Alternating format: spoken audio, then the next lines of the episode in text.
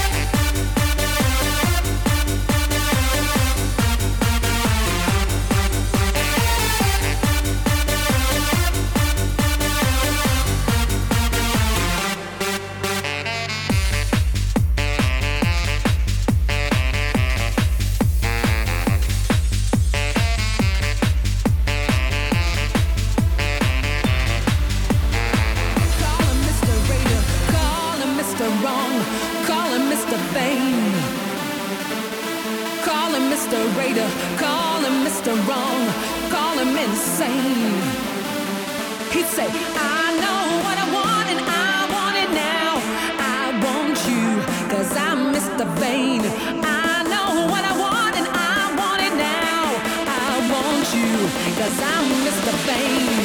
Him Mr. Raider, call him Mr. Wrong, call him Mr. Him Mr. Call him Mr. Wrong,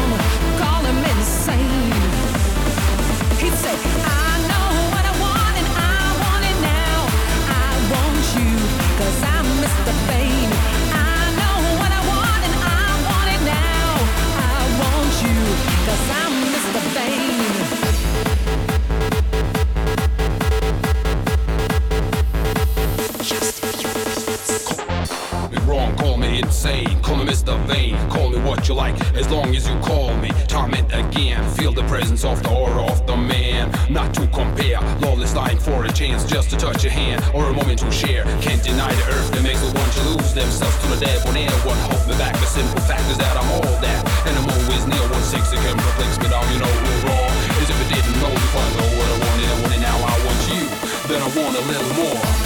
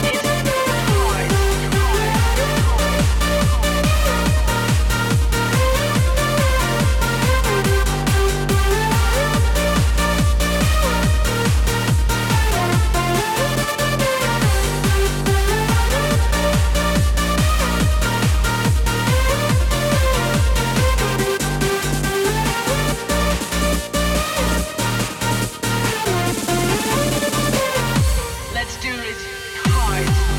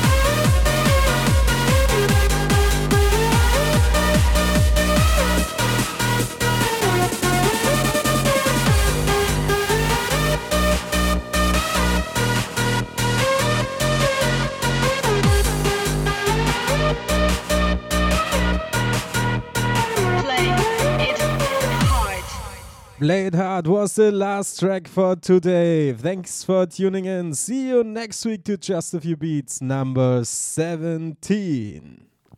Just a Few Beats.